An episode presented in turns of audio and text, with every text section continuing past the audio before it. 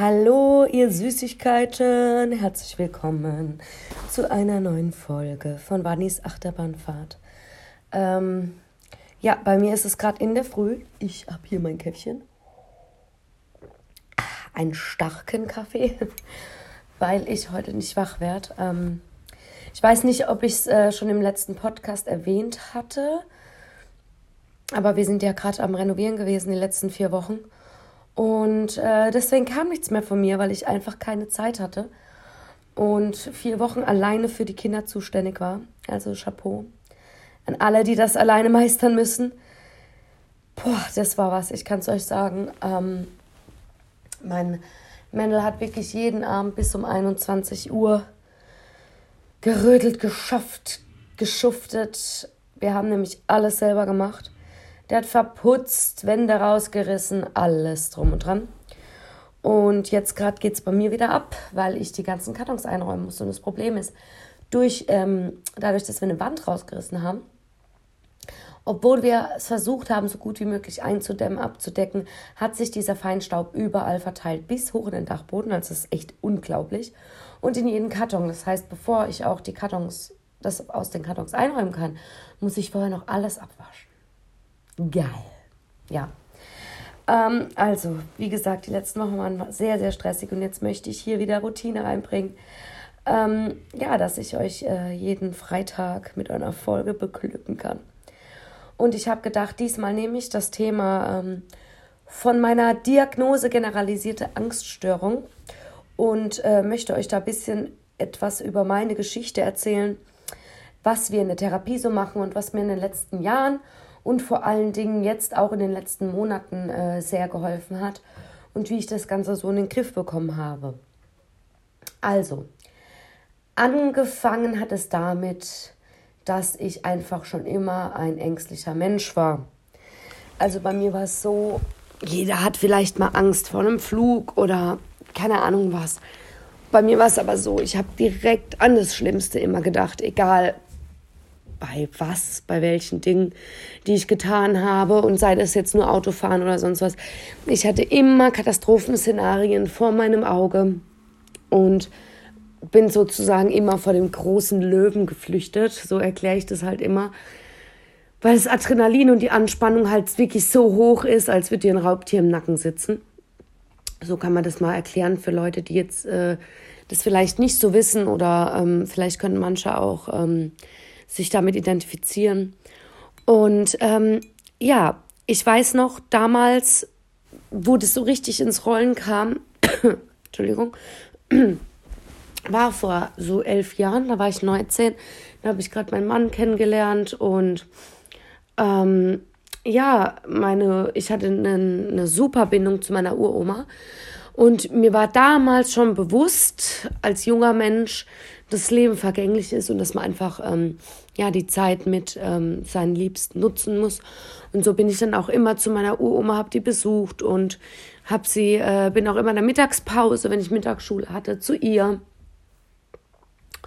Und hatte wirklich eine wunder, wunderbare Bindung.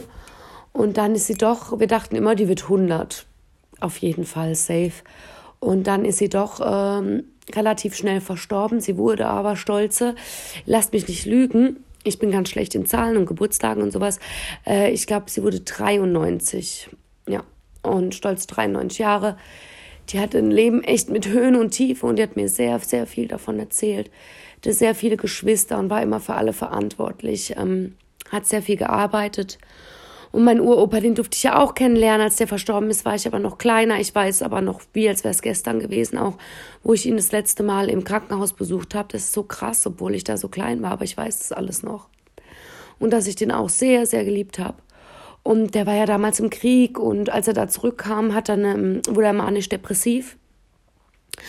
Den durfte man auch nicht drauf ansprechen, hat meine Uroma mir erzählt, die Oma Liesel. Und ähm, hat äh, gesagt, dass er halt richtig in einem Loch war und auch viel geweint hat. Und ja, mm, dann hat sie einfach alles äh, gemacht, ist, hat sie das Geld verdient. Für die Familie ist in der Tabakfabrik hier im Ort arbeiten gegangen. Und ja, und mein äh, Uropa ist damals an Alzheimer verstorben und das weiß ich auch noch alles. wie schlimm es auch für meine Oma war, wo er dann immer mehr ähm, vergessen hat. Und er hat beispielsweise mit, zu Mittag gegessen und kam dann her und hat gesagt, Liesel, wann gibt's denn Essen? Hat, hat sie gesagt, Heiner, du hast doch schon gegessen. Ja, noch so ein Süßer war das, ehrlich. Und dann ist, wie gesagt, meine Uroma verstorben. Und ähm, da ist zum ersten Mal so eine kleine Welt in mir zusammengebrochen. Und es ist halt nun mal Fakt, dass wir Menschen irgendwann mit äh, der Sterblichkeit konfrontiert werden. Und es ist uns zwar bewusst, aber irgendwann schlägt es so richtig ein. Und das war halt bei mir damals da schon. Und da hat es dann angefangen mit den Ängsten. Und da war es dann auch so, dass ich dann das erste Mal mit meinem Mann im Krankenhaus war, weil ich dachte, ich habe einen Herzinfarkt oder irgendwas. Und ich habe mich da dann richtig reingesteigert. Und damals habe ich mir nichts dabei gedacht. Ich dachte, ah, ich bin halt ein ängstlicherer Mensch. So, das Ganze mit dem Reinsteigern hat sich dann aber über Jahre, äh, äh, das war, war dann über Jahre in Ordnung, weil wir in den Jahren Wochenends viel unterwegs waren. Wir waren beide Musiker. Wir haben sehr viel gefeiert. Und ich habe das dann einfach in Party ertränkt, wenn ich mal so dachte, oh, heute fühle ich mich nicht gut. Hm. Falls hier Jüngere zuhören, sag ich euch und gebe euch den Tipp, beschäftigt euch mit euren Gefühlen, geht nicht zu viel feiern, ja, man kann, auch wenn man jünger ist, das Leben anders genießen, das ist nur mein Tipp, und beschäftigt euch mit eurem Inneren, weil irgendwann, ich bin jetzt 30, holt es euch ein und glaubt mir, ich spreche aus Erfahrung. Ähm, macht alles mit Bedacht, mit Achtsamkeit und ja, auf jeden Fall äh, ging es dann so ein paar Jahre gut. Es war okay. Rückblickend merke ich aber, dass da schon viel in mir aufgestaut war und viel schiefgelaufen ist. Denn ich habe sehr emotional auf Dinge reagiert. Ich habe ähm, sehr geringen Selbstwert gehabt. Ich habe in meiner Kindheit sehr, sehr viel mitmachen müssen. Und ähm, ja, mein Opa war meine Vaterfigur. Ich hatte nie eine Vaterfigur. Ich hatte nie dieses Bilderbuchleben und ähm, mit Vater, Mutter, Kind, sage ich jetzt mal. Und es war immer schwer für uns. Auch mit dem Geld. Also ich habe es auch mitgemacht, dass wir Mitte des Monats nichts mehr zu essen hatten und dann irgendwie Tüten Spaghetti gegessen haben oder sowas. Also es ist alles durch. Und ähm, ja, zu Hause lief es auch nicht so gut. Und das hat dann halt alles so ein bisschen mein Selbstwert äh, nach unten gedrückt. Und meine Großeltern ähm, waren auch immer für mich da. Durch meinen Opa habe ich dann auch nicht so das Gefühl gehabt, dass ich jetzt keinen Vater habe. Aber jetzt, wo ich Mutter bin und zurück, zurückblicke und ähm, wir eine Familie sind, so zwei Bezugspersonen und dabei ist mir egal, ob das Papa Mama ist oder zwei Mamas oder zwei Papas, aber einfach diese zwei Menschen, die für einen da sind und ähm, ja, das ist einfach doch nochmal was anderes und da hat doch mir schon einiges gefehlt. Und dadurch, dass ähm, äh, einfach ähm, dem alleinerziehenden Elternteil, manche machen das ja super, die können dann beide Rollen einfach übernehmen und sind so voller Power, dass das klappt. Und ähm, bei manchen fehlt die Kraft, weil die sich auch noch was sehen und das merkt man dann halt einfach. Und ähm, ja. Rückblickend merke ich dann, dass ich da schon vieles, vieles mitgenommen habe und dass sich da schon viele Ängste einfach äh, gezeigt haben. Und es war dann so, dass gegenüber Menschen, die ich lieb, bin ich schnell aufbrausend geworden. Und was mein Arbeitsplatz anging, war ich sehr untergeordnet, total untergeordnet und konnte nie mich durchsetzen oder meine Meinung sagen und habe quasi einfach mit mir machen lassen. Und das macht in einem auch viel ähm, kaputt, sage ich jetzt mal. Ja, ähm, dann war es so, dass ich dann gemerkt habe, oh ja, ich werde immer ängstlicher. Dann die ganze, der ganze Medienmist, ne? Dann damals mit den Flüchtlingen, dann die Anschläge, dann bla bla bla, ne?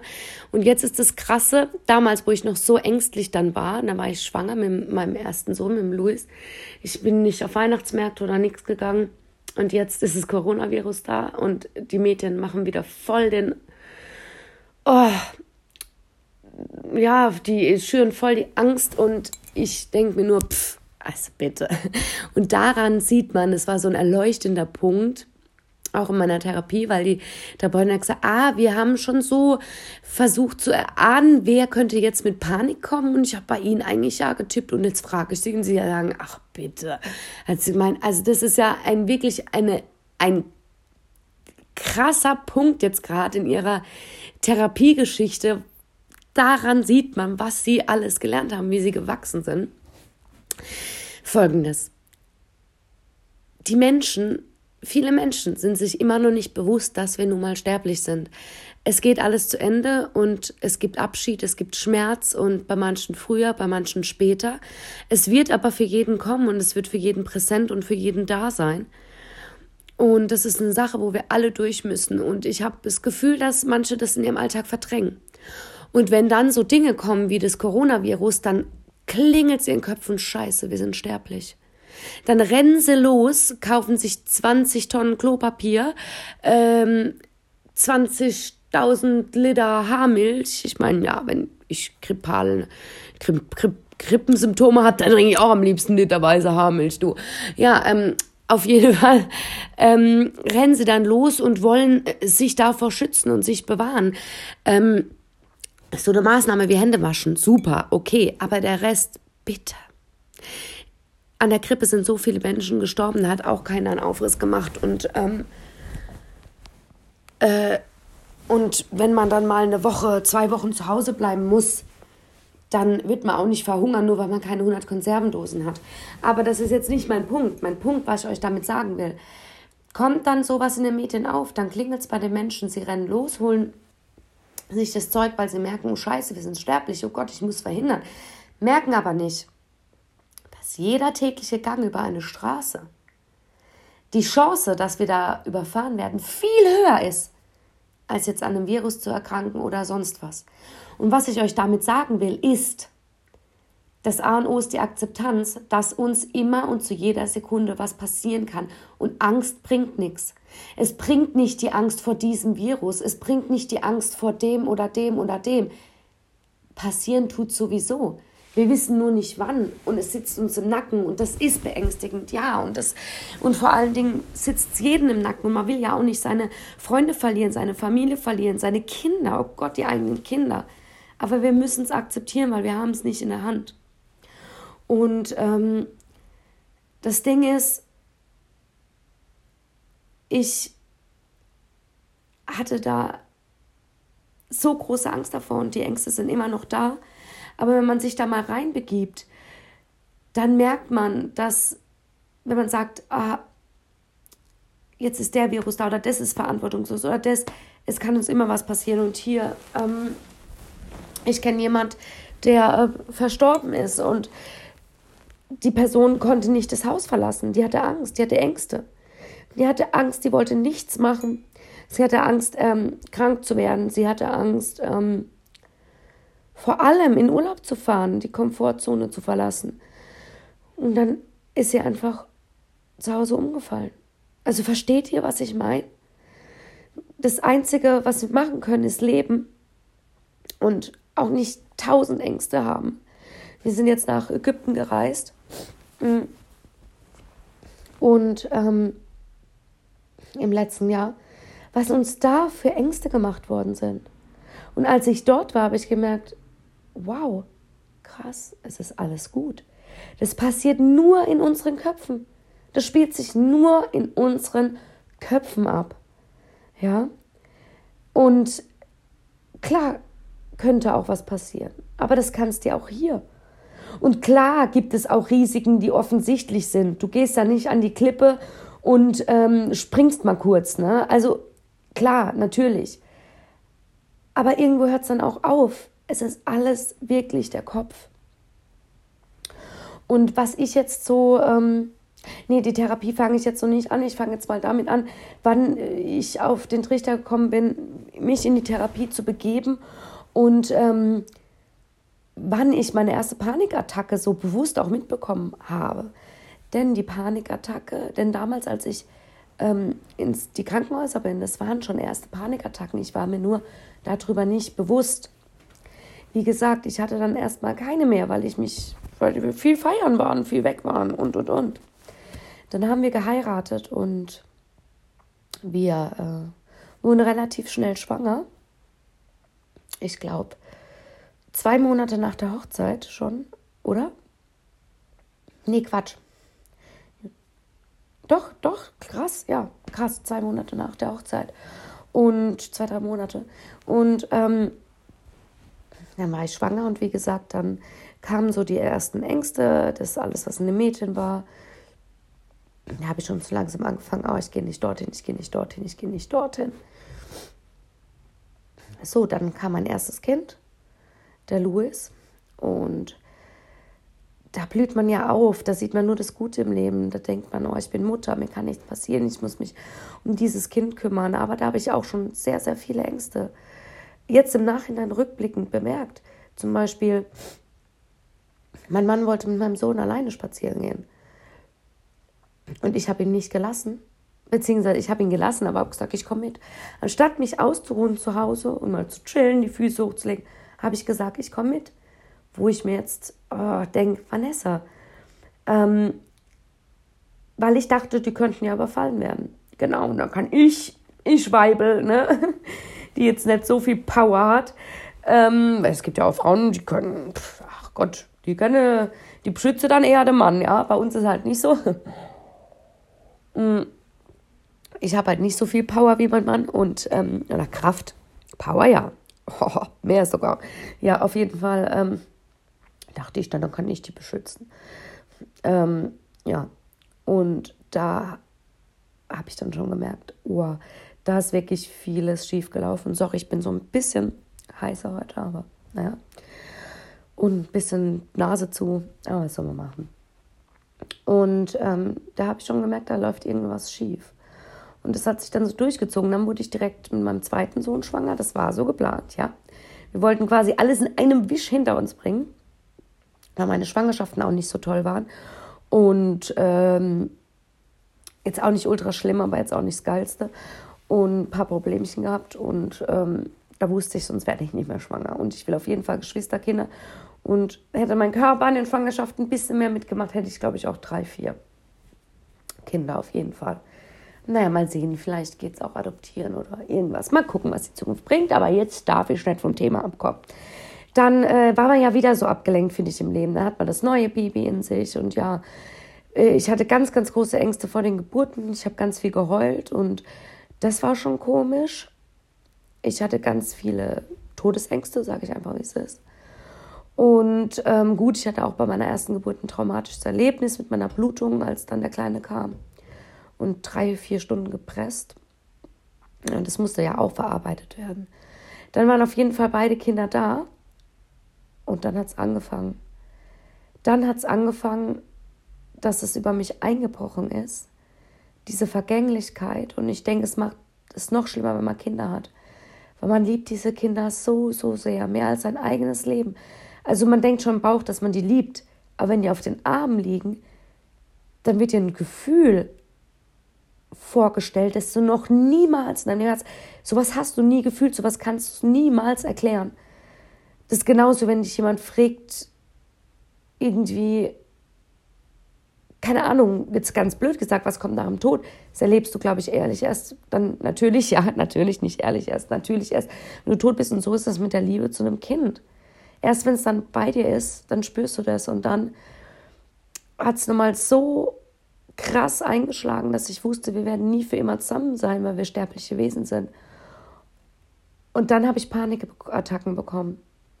Und das war dann echt so, ich hatte Sehstörungen, mir wurde schwindlig, ich habe gezittert, ich hatte Herzrasen. Ich dachte, ich breche zusammen. Das Zittern ging mir von Fingerspitzen bis in die Zehen. Meine Lippen wurden pelzig, also es war ganz, ganz schlimm. Und einmal musste ich, bin ich sogar Auto gefahren, was eigentlich eine Ablenkung hätte sein müssen. Dann habe ich bei meiner Schwiegermutter gehalten und bin gerade in ihr Wohnzimmer gekrabbelt, gekrabbelt und habe meine Füße hochgelegt und habe geweint, habe gedacht, Gott, was ist mit mir los? Und ich war auch oft in so einem depressiven Loch, weil das Lustige ist, nicht lustig, aber ja, dass ich so eine Spirale habe, umso glücklicher ich bin, umso trauriger bin ich. Nämlich, ich konnte die glücklichsten Zeiten und glücklichsten Tage erleben und liege dann zum Beispiel äh, im Schwimmbad mit meinen Kindern, gucke denen so zu, die Sonne prasselt mir auf die Haut und das Wasser und ich liebe das einfach. Denke ich, scheiße, aber das ist alles vergänglich. Das wirst du irgendwann nie so haben oder boah, gerade warst du ein Kind und jetzt bist du erwachsen und alles so mit einem negativen Beigeschmack habe ich die Dinge betrachtet. Immer gleich mit, boah, es endet doch sowieso irgendwann alles. Und äh, somit war ich in einer großen Trauer einfach. So als würde ich um einen Menschen trauern, um den Verlust trauern, aber es ist ja noch nichts da. Es ist ja noch gar nichts passiert. Und dann musste ich, okay, nee, das geht so nicht mehr weiter. Ich muss jetzt in Therapie. Ich hatte dann angefangen zu arbeiten und ich habe nach zwei Monaten dann gekündigt, weil ich auf der Arbeit Panikattacken bekommen habe. Und ähm, mir ging es ganz schlecht und dann bin ich zum Arzt. Und der hat dann gesagt, ja, er überschreibt mir jetzt, äh, verschreibt mir jetzt eine Überweisung und ähm, dass ich am besten den Job auch kündige, weil das jetzt gerade einfach nicht ins Leben passt. Und ich war halt immer so ein Mensch, ich habe gesagt, ja, aber andere, die haben so und so viele Kinder oder das und die müssen gleich nach einem Jahr schon wieder arbeiten und bla. Und dann hat er gesagt, stopp, stopp, stopp, stopp. Bitte, bitte bleiben Sie bei sich. Und Sie sind nicht minderwertig, weil andere das schaffen und Sie nicht. Also Sie müssen in erster Linie gucken, dass es Ihnen gut geht.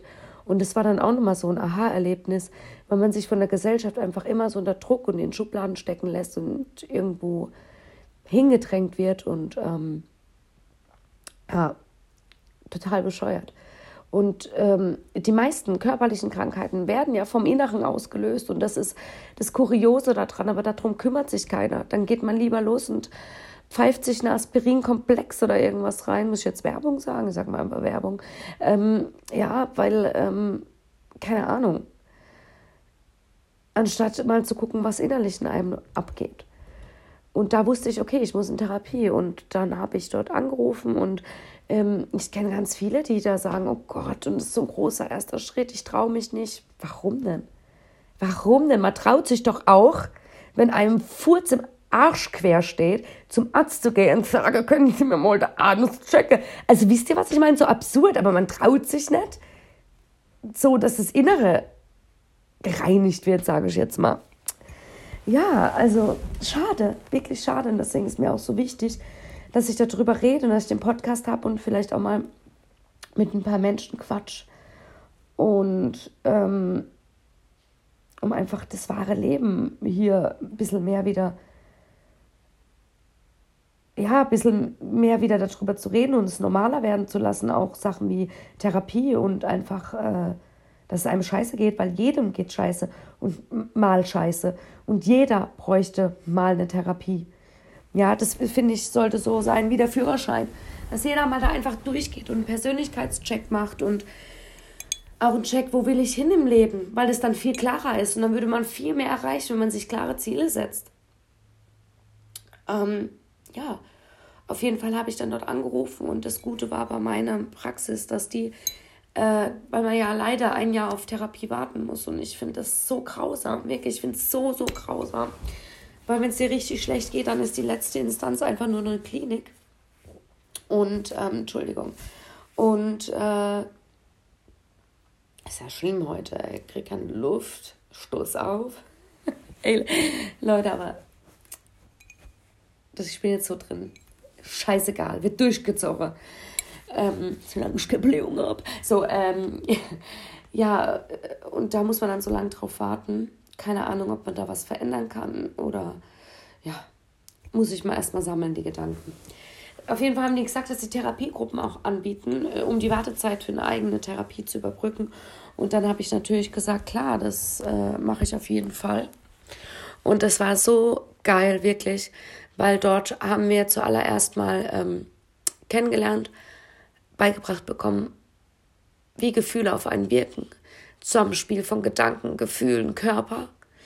Welcher Gedanke, welche Gefühle ähm, aktiviert und was der Körper macht. Und ähm, wie krass man sich eigentlich reinsteigern kann. Und ihr müsst euch mal klar machen, dass Menschen wirklich Sehstörung alles drum und dran kriegen können. Wegen einer Panikattacke. Und ich habe dann auch viele Symptome einmal abchecken lassen. Das würde ich euch auch ähm, empfehlen beim Arzt. Alle Symptome, die ich gespürt habe, die waren äh, da. Und die haben dann auch zu einer Panikattacke geführt. aber sie waren nicht schlimm. Zum Beispiel die Kügelchen, die ich vor den Augen hatte, waren wie so Verkalkungen in den Drüsen, also ist total falsch erklärt, aber in den Drüsen in den Augen. Ähm, das mit dem Herz, das ist eine kleine Herzrhythmusstörung, die völlig ungefährlich ist. Ich habe viele Doppelschläge und also das war auch alles da und ich habe mich da dann eingesteigert. So lasst euch einmal abchecken, wenn ihr irgendwas spürt oder an eurer Brust oder das, lasst euch einmal abchecken und wenn der Arzt dann sagt, es ist in Ordnung, dann vertraut darauf. Weil zu denken, oh, es könnte ja ein Schlaganfall sein, es könnte ja, mhm. na klar kann das sein. Aber soll ich euch mal was sagen, wo ich angefangen habe zu denken, ach und wenn es jetzt das ist, wenn es jetzt ein Herzinfarkt ist, na und Pech gehabt. Was soll ich machen? Jetzt die ganze Zeit mit Angst rumrennen. Ich sag's euch, da wird's, ab dem Zeitpunkt wird's besser. Und schon als ich diese, ähm, als ich das erklärt bekommen habe, wie die Gedanken, Gefühle etc. und der Körper zusammenwirken und was passiert, wenn man sich nur ein bisschen reinsteigert. Als ich das ähm, so gecheckt habe, wurde es schon besser.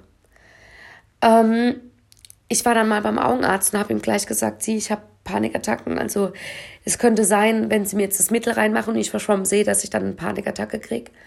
Und mir ging es an dem Tag generell nicht gut und so war es dann auch. Und dann war er aber ganz süß, hat gesagt, so, jetzt muss ich mich hinsetzen, muss einfach nach oben, dann in die Ecke links, in die Ecke rechts, ganz nach links, ganz nach rechts. Und als ich das gemacht habe, war die Attacke auch weg, weil ich meine Aufmerksamkeit woanders hingelenkt habe. Und das ist auch ganz, ganz wichtig. Und das ist diese Achtsamkeit, diese Aufmerksamkeit. Das Ding ist, der Körper von Menschen, die generell mit Angst erfüllt sind, mit Angst erfüllt, nee, Moment, die eine Angststörung haben. Das kann auch nur eine leichte Angststörung sein, das ist egal. Aber wir sind sehr sensibel. Für jeden Pieps.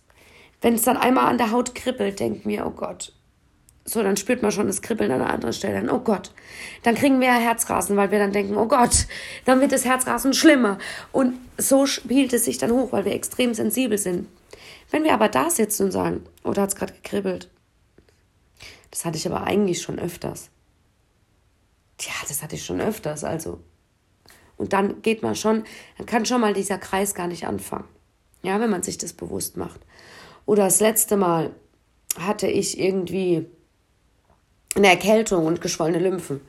Weil ich neige, ja auch zu leichter Hypochondrie. Oh Gott, die Lymphen sind geschwollen. Da ist ein Knubbel. Oh Gott. Dann, okay, jetzt denk doch mal klar. Hm, das habe ich eigentlich schon mein Leben lang bei jeder Erkältung, auch wo ich klein war. Okay, gut, chill. Also macht erstmal so einen kleinen Realitätscheck. Geht's mal durch. Und vieles habt ihr auch schon öfter gehabt und selbst wenn ihr manches noch nicht hattet, ist es kein Grund, ähm, sich da gleich reinzusteigern. Bleibt einfach ruhig. Und ich sage mir immer, wenn es was Schlimmes ist, das wird man merken. Das wird man merken. Einmal ging es mir sogar richtig schlecht, da war ich dann nachts in der Notaufnahme, weil ich ganz starkes Herzrasen hatte und es hat nicht aufgehört. Es hat nicht, Leute, das war so schlimm. Das war so, als würde ich Achterbahn fahren und die Achterbahn hört nicht auf. Und es war aber nichts. Es war aber nichts. Und ich konnte es einfach nicht wahrhaben. Ich konnte es nicht glauben. Ich dachte, wie kann denn das Herz so rasen, wenn ich konnte es nicht wahrhaben. Also nur, dass ihr euch mal bewusst wird, werdet, wie auch Stress und sowas, was, was das für eine ähm, Wirkung hat auf den Körper. Also das ist absolut krass. Und ähm, deswegen machen sich da Leute Panik wegen dem Virus, aber saufen, machen nur Party, äh, stressen sich nur, machen im Leben das, was ihnen nicht gefällt, aber machen sich dann Sorgen wegen dem Virus. Wisst ihr, was ich meine? Es ist einfach alles so hirnrissig. Ähm, ja. Und das kann man einfach auf alles im Leben übertragen. Sei es jetzt damals mit den Flüchtlingen oder sonstiges, dass da immer so Panik gemacht wird. Und im Endeffekt ist es nur die Angst vom Tod und der Sterblichkeit. Wenn man Angst hat, jemand könnte ihn den Lebensraum wegnehmen und uns zerstören. Ja, aber dass viele Weiße auch in Länder, jetzt so blöd, aber ich habe gestern Pocahontas geguckt, ja, wie die dann da einmarschiert sind und gesagt haben, ja, ihr seid die Wilden und wir nehmen jetzt hier euer Land und wir bauen Hochhäuser und sowas. Ne? Also, wisst ihr, was ich meine? Diese. diese Ignoranz und dieses, ja, dass wir denken, wir wären was Besseres. Und es gibt überall Idioten, ja. Überall. Aber das kann man nicht in Rassen, da kriege ich ja Gänsehaut, oder in irgendwelche Gesellschaftsschichten irgendwie, das kann man ja nicht klassifizieren und sagen, das ist so und das ist so und das ist so. Also da kriege ich ja Gänsehaut, Mensch ist Mensch und fertig. Ähm, das meiste sind einfach nur die Ängste. Ich denke auch, dass viele, die so radikal sind, dass das auch einfach die große Angst vom Tod ist, der, die große Angst vor der Hölle und dass man dann denkt, man muss ähm, da radikal werden, um da dagegen zu wirken oder so. Aber das sind einfach ganz viele Ängste, die Menschen in sich tragen. Und würden wir mehr meditieren und Sport oder Yoga oder was auch immer machen und mehr mal zu uns finden, denke ich, dass sich vieles lösen würde. Ja, jedenfalls ähm, hat mir das schon sehr, sehr geholfen. Und als das angefangen hat mit diesen Gruppentherapien und auch, dass es vielen genauso geht, da war es dann so, dass ähm, ich keine Panikattacke mehr hatte. Ich hatte keine einzige mehr seit einem Jahr jetzt. Und ähm, als ich das zweite Mal im Urlaub war, konnte ich meine Panikattacken viel besser regulieren. Ich habe nämlich gemerkt, als wir waren nämlich in so einem Park und letztes Jahr ging es mir da ganz schlecht, äh, vorletztes Jahr, dann wusste ich, okay, das war eine Panikattacke. Dann sind wir wieder in den Park ich wurde wieder so komisch nervös und habe Schnappatmung bekommen. Dann wusste ich, nee, Bunny, du hast gerade Angst, in diesen Park zu gehen und dein Körper spielt verrückt.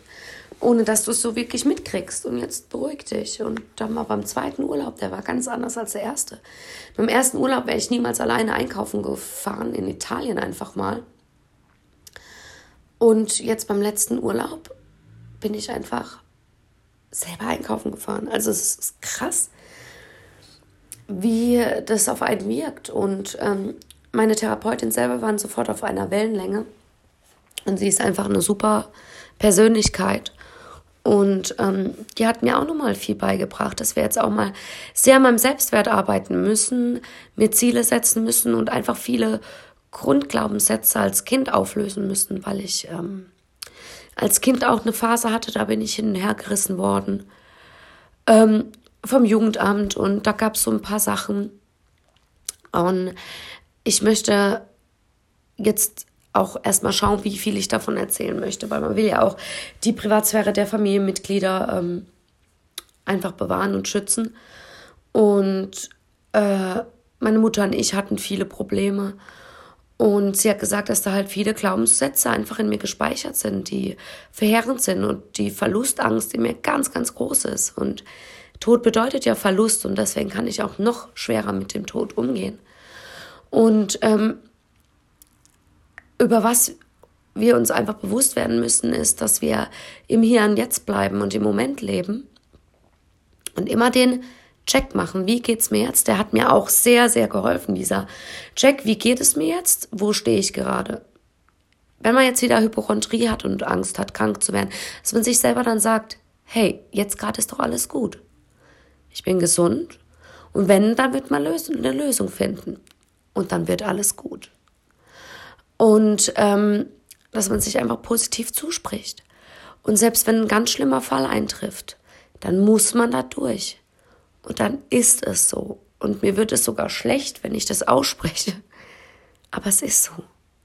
Und damit müssen wir leben lernen. Und ich denke mir dann immer, was bringt's, wenn ich jetzt jeden Tag mich runterziehe, weil irgendwann der Tag kommt und dann nie richtig gelebt habe, wenn er kommt. Oder noch besser, dass er kommt, ich 90 bin, völlig zufrieden und will sogar gehen. Wisst ihr, was ich meine? Und die ganzen Ängste waren umsonst. Und auch so Freunde, Familie, Kinder, so in sich kehren, wie ist es jetzt gerade? Meine Kinder sind, sind gesund, denen geht's gut. Mit allem Weiteren werde ich mich dann beschäftigen, wenn es soweit ist. Und das hilft, das hilft. Ähm, dann hat sie mir noch beigebracht, aufhören zu grübeln, Gedanken zu machen, die dich nicht weiterbringen. Was mache ich? Gott, wenn mein Opa mich verlässt, ich kann ohne meinen Opa nicht leben und so weiter und so fort. Die Spirale dreht sich und dreht sich. Stopp. Realitätscheck machen. Jetzt gerade geht es meinem Opa gut, er ist noch da. Was sein wird, wenn er nicht mehr da ist, darum kann ich mich dann immer noch kümmern. Und alles ist irgendwie machbar. Alles ist irgendwie zu schaffen. Das haben die Generationen vor uns auch schon geschafft. Und ich denke, es ist einfach ganz viel Akzeptanz und ganz viel im Moment leben. Und einfach ganz viel dieser Realitätscheck. Und wenn man da mal durch schwere Zeiten durch muss, hat man hoffentlich eine gute Basis. Deswegen lege ich euch ans Herz, bitte sucht euch Freunde, haltet den Kontakt, pflegt den Kontakt, egal wie depressiv, egal welchem Loch ihr seid, weil es ist so, so wichtig, ähm, weil die euch später auffangen. Wenige, aber gute. Und ähm, ja, schaut einfach, dass ihr euch da sowas schafft. Dass ihr einfach geliebt wird, weil diese Liebe ist auch sehr wichtig. Und ähm, was äh, mir auch noch, genau, was wir auch noch in der Therapie gemacht haben, ist so Angstreduzierung, indem wir die Ängste aufschreiben. Also wir haben tatsächlich meinen eigenen Tod aufgeschrieben. Und ich musste das jeden Tag durchlesen. Weil, jetzt zur Erklärung, weil so meine eine Freundin gesagt, Gott, da ist doch Depression vorbestimmt, das ist doch wohl völlig klar. Und da habe ich gesagt, ja, wie denkst du denn drüber? Und hat meine Freundin gesagt, ja, ich finde es auch schlimm und ich fände es auch schlimm, natürlich, wenn ich krank werde. Aber es ist nicht so, ich bin gesund und wenn es so ist, also die, ich habe den größten Respekt vor ihr, wie die mit dem Leben umgeht. Da bin ich schon lange nicht. Äh, noch lange nicht. Mm. Und wenn es soweit ist, dann kümmere ich mich darum. Und wenn ich gehen muss, dann muss ich halt gucken, welche, Vorher welche Vorkehrungen ich treffe. Und dann wäre es auch ganz schrecklich, aber dann ist es so. Ich so, wow, wow. Und dann habe ich gesagt, und siehst du, und das ist der Unterschied. Bei mir ist es nämlich so, auch mit den Panikattacken, die ich krieg, ähm, also ich habe einmal Panikattacken körperlich, die plötzlich kommen, ohne dass ich vorher irgendwas hatte. Ich kann sogar glücklich sein und kriege dann plötzlich körperliche Symptome. Ganz komisch und deswegen war es für mich so absurd, dass es eine Panikattacke war damals und ich dachte zu 100 Prozent, es wäre was Schlimmes. Das ist die erste Art der Panikattacke und die zweite Art der Panikattacke ist aus Gedanken heraus. Und wenn ich an so Sachen gedacht habe, wie dass meinen Kindern was passieren könnte oder mir oder meinem Mann oder dass wir sterblich sind, so wow, wir sind sterblich, dann habe ich plötzlich eine Angst gekriegt, eine panische Angst, die mich durchlaufen hat, wirklich wie als würde jetzt ein Löwe mich angreifen. Also das war nicht so, man denkt da dran und kriegt Angst. So scheiße, oh Gott, ja, wie wird es? Nee, direkt in die Panik rein. Und das sollte sich bei mir normalisieren, dass ich einfach eine normale, gesunde Angst, Respekt dem gegenüber habe. So, das haben wir dann aber irgendwann abgebrochen, weil ich auch gesagt habe, okay, es ist schon besser geworden, ich kann es mir durchlesen, ohne dass ich Schnappatmung kriege, aber ich habe jetzt auch genug und jetzt sind wir gerade dabei, einfach Glaubenssätze aufzulösen, so bisschen in meine Kindheit zurückgehen und ja, genau. Und ich ähm, muss sagen, dass ähm, Leute, die von dieser Angst eingenommen werden, dass wir nicht mehr logisch denken. Wir denken katastrophisierend und deswegen ist immer dieser Check gut. So, warum hast du jetzt Angst davor? Ich habe auch zu meiner Therapeutin gesagt, vor zwei Jahren hätte ich panische Angst vor diesem Virus gehabt. Und jetzt, wenn ich mich hinsetze und weiß, aha, ich habe ein gutes Immunsystem, ich habe ein starkes Immunsystem. An der Grippe sterben auch viele. Eine Bronchitis kann auch auf die Lunge gehen und eine Lungenentzündung aus, äh, äh, hervorrufen. So einfach dieses logische Denken. Und dann geht es einem schon besser.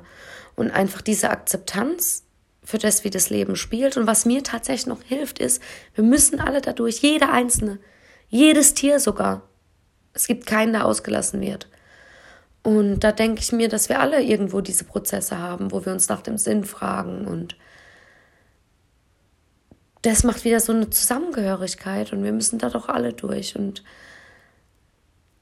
vielleicht ist es im Ende wie bei der Geburt. Man hat so Angst, ein Kind zu gebären und wenn man es dann getan hat, war es im Endeffekt schon mit allen Emotionen, auch mit schlimmen Emotionen, aber im Endeffekt war es dann gar nicht so schlimm. Wisst ihr, was ich meine?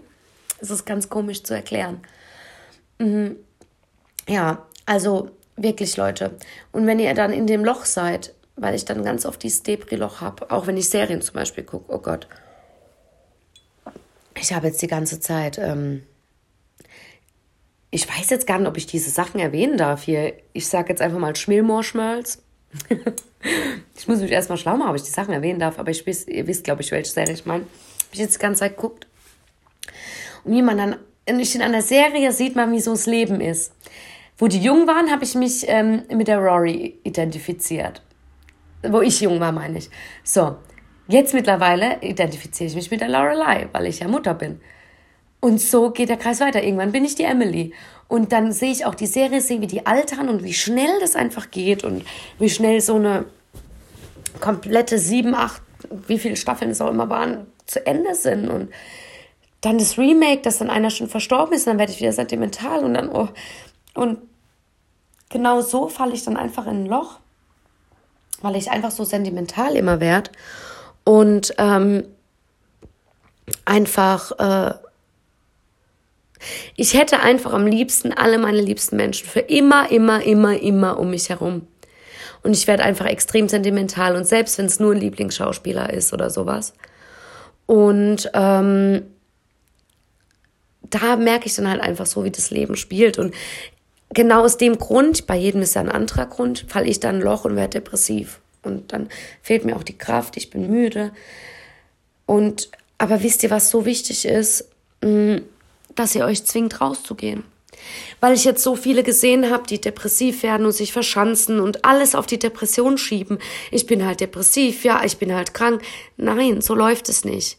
Irgendwann werdet ihr da hocken und keine Freunde mehr haben, weil jeder Freund kann einem nur bis zu einem gewissen Grad helfen und irgendwann muss man Eigeninitiative ergreifen, egal wie in Anführungsstrichen krank man ist.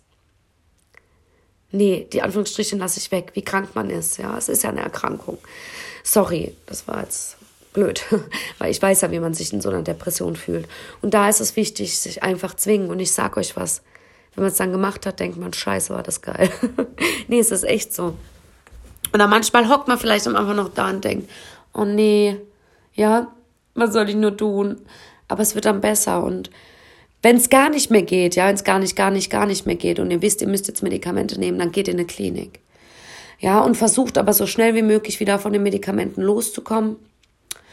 Äh, versucht es mit Ashwagandha, mit Kurkuma, ähm, mit so natürlichen äh, Antidepressiva, sage ich jetzt mal, was mir sowas von geholfen hat und versucht davon wegzukommen, weil ihr werdet immer euch eine kleine Sucht aufrechterhalten und ihr werdet euer wahres Inneres nie richtig heilen können, wenn ihr das manipuliert mit irgendwelchen Tabletten. Ja. Und ja, ansonsten kann ich euch nur ans Herz legen, zwingt euch rauszugehen. Zwingt euch irgendwas einmal die Woche zu machen. Und wenn ihr es dann eine Woche mal nicht gemacht habt, weil ihr zu kaputt seid, dann macht's einfach die nächste Woche weiter. Zum Beispiel jeden Dienstag geht ihr mit einer Freundin Kaffee trinken. Den Dienstags fällt jetzt aus, oder dann macht ihr es den, macht ihr es den Dienstag drauf wieder, weil viele Menschen sind so, die sagen, wenn ich es nicht regelmäßig schaffe, dann mache ich es halt gar nicht. Genauso wie im Sport. Aber das ist falsch. Wir haben alle unsere Tiefpunkte. Aber das Ding ist einfach am Ball zu bleiben. Und wenn man es mal zwei Wochen ausfallen lässt, aber dann wieder weitermachen. Nehmt euch was Festes vor. Hört auf zu grübeln. Lenkt euch da ab. Hört auf zu grübeln, lenkt euch ab, wenn die Gedanken nirgendwo hinführen. Und geht aber tiefer in den Gedanken rein, wenn es Ängste sind, und denkt die Gedanken zu Ende.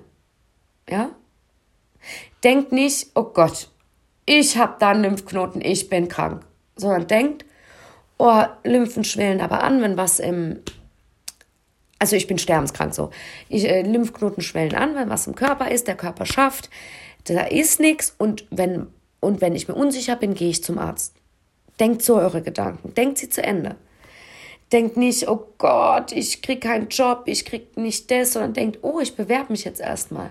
Dann gucke ich mal, was kommt. Oh, ich habe zehn Absagen, hm, ich schicke mal noch zehn weiter. Dann äh, bleibt im Moment. Bleibt in dem Moment, wo ihr gerade seid. Denkt nicht so viel über die Zukunft nach. Denkt nicht, was sein wird, wenn eure Oma mal nicht da ist, euer Opa mal nicht da ist. Ähm, es bringt ja nichts. Irgendwann werden die Tage kommen. Macht einen Realitätscheck. Ja, in dem Zug. Macht in dem Zug einen Realitätscheck und sagt euch, ja, das wird irgendwann passieren, aber jetzt ist doch alles gut. Jetzt ist sie doch noch da. Also warum jetzt schon mit dem beschäftigen, was mich sowieso irgendwann belasten wird? Jetzt muss es mich nur nicht belasten und fertig. Ähm, meditiert, macht Yoga, nehmt natürliche Supplemente zu euch.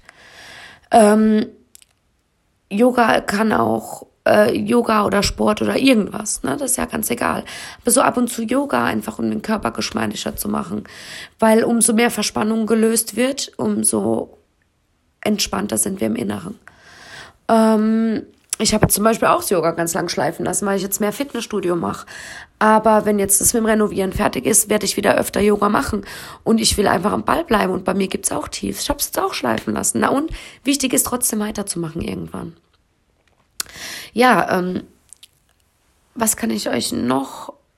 Genau ähm, wie ich schon erwähnt habe, nehmt euch äh, mindestens einen festen Tag, wo ihr rausgeht, wenn ihr gerade in irgendeiner Depression feststeckt. Redet mit euren Freunden, redet mit eurer Familie, redet über die Themen, denn da werdet ihr merken, dass es uns allen so geht. Dass wir haben alle diese selben Gedanken über den Sinn des Lebens und, und, und. Ähm, setzt euch Ziele, fokussiert euch Ziele. Schreibt sie euch auf und schreibt sie euch mal so auf, als wäre alles möglich als wäre alles möglich. Zum Beispiel, wenn ihr denkt, ich bin Superstar am Disney Channel.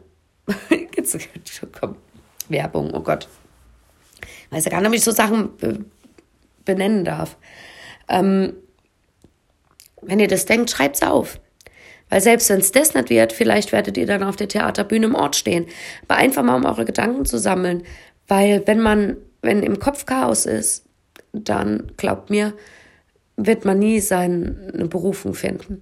Habt ihr einen Beruf im Büro, wie ich es hatte, das jetzt stinkelangweilig findet, sucht euch, schaut euch nach was anderem um, macht euch Mindmaps, schreibt euch auf, investiert vielleicht in so einen Zielfindungscoach oder sowas, wenn ihr das Geld habt. Wenn nicht, dann macht selber. Guckt YouTube-Videos. Über YouTube gibt so viele Sachen, so viele Tools, wo man so seinen Weg finden kann. Findet euren Weg, findet eure Berufung, macht das, was euch glücklich macht und nicht, weil ihr Geld verdienen müsst. Ja. Ähm, was hat mir noch geholfen? Was hat mir noch geholfen? Seid immer, ja, erlaubt euch glücklich zu sein. Mal immer, umso glücklicher ich war, umso mehr hatte ich Angst, jetzt muss doch was kommen. Erlaubt euch einfach glücklich zu sein und denkt nicht gleich, das nächste Unglück lauert um die Ecke, so wie ich es oft tue. Ähm, und genießt einfach das Leben im Hier und Jetzt. Ähm, jetzt bin ich gerade noch am Überlegen, weil ich einfach hier nichts, nicht Wichtiges, nichts Wichtiges vergessen will. Auf jeden Fall, wenn ihr merkt, es ist zu viel, macht eine Therapie. Das lege ich euch so ans Herz. Ähm, weil einfach auch so viele Kleinigkeiten einfach so, das ist halt wie so ein Coach. Du, diese gibt mir auch viele Tipps in anderen Lebensbereichen, ja. Ähm, wie zum Beispiel pff, irgendwas mit der Beziehung oder sowas, wie man sich besser streiten kann, wisst ihr, einfach so Tools. Und ich finde, sowas sollte es einfach auch in Schulen geben, dass Kinder, Jugendliche direkt lernen, wie man sich besser streiten kann, niveauvoll und besser kommunizieren kann, wie man besser runterkommen kann und Atemtechniken und, und, und. Das fände ich so, so wichtig. Und ich habe wirklich noch, ohne Scheiß, einen ultimativen Tipp. Es stimmt einfach so. Herrscht Chaos. Das Chaos, das sage ich jetzt mal in eurer Handtasche, Schublade, in eurem Keller, in eurem keine Ahnung was, ist, das befindet sich auch in eurem Kopf. Fangt an, Marie Kondo zu gucken. nee, Quatsch. Ähm, Werbung, Mann, jetzt tue ich ja doch alles erwähnen, ne? Hätte ich auch Gilmore Girls sagen können. Naja, egal, Werbung. ähm, ja, und mistet aus. Raus mit jeglichen Mist und Müll. Es muss nicht perfekt sein, aber schafft euch eine Grundordnung. Und ich sag euch, es wird mehr Ordnung in euren Köpfen herrschen. Und man wird automatisch organisierter, wo man so wirklich die Kinnlade unten ist und man sieht, wie organisiert manche sind, wo man denkt, scheiße, Gott, die richtet sogar bis zu den Socken hin die Klamotten der Kinder und ach Gott, ich hab nicht einmal mehr Klamotten im Kleiderschrank, weil ich mit der Wäsche hinterher hing. Ich muss jetzt erstmal die Sache nicht trockener machen, dass ich was zum hier habe. So ist dann ungefähr bei mir. Gut, ich zum Beispiel, ja, genau, Moment, jetzt bringe ich es erstmal zu Ende. Und ähm, ja, dann werdet ihr einfach im Leben dann einfach organisierter und akzeptiert aber auch, dass ihr manchen Dingen nicht so organisiert seid. seid, mein Kleiderschrank wird ein Leben lang aussehen wie Sau. Ich kann Sachen nicht schön falten. Ich habe da nicht so ein schönes System. Dafür ist mein Kühlschrank beschriftet und alles ist schön drin, alles sind Tupperdosen und sieht super aus. Aber ich muss einfach akzeptieren, dass ich ein Kleiderschrank Messi Assi bin und fertig. Ja? Akzeptiert doch einfach manche Eigenschaften von euch. Ja, das ist auch völlig in Ordnung. Strebt keinen Perfektionismus an, weil meistens sind es gerade die gestörten Macken und Gestörtheiten von einem, ja, die die anderen geil finden. Ja. Ähm, das kann ich euch alles ans Herz legen. Ich hoffe einfach, dass ich jetzt alles gesagt habe, was ich zu sagen, äh, was ich, ähm, jetzt schmatzt da noch mein Schuh, ich habe so Hausschuhe, die schmatze beim Laufen, hört ihr das? ja, ich hoffe einfach, dass ich alles erwähnt habe äh, und euch weiterhelfen konnte. Und ähm, Ihr könnt auch gerne ähm, mir auf Instagram folgen unter de.family.black. Ähm, Werbung, da habe ich auch noch mal. Äh, jetzt in letzter Zeit war viel über die Hausrenovierung, aber da kommt auch immer mal wieder was zu dem Thema. Und ja, ich hoffe, ich konnte euch Tipps geben. Dort könnt ihr mir auch gerne Inspiration schreiben oder eine DM schicken ähm, für die nächsten Themen, die ich vielleicht mal ansprechen kann und freue mich auf nächsten Freitag. Wünsche euch ein schönes Wochenende. Habt's fein und haut rein. Tschö mit Ö.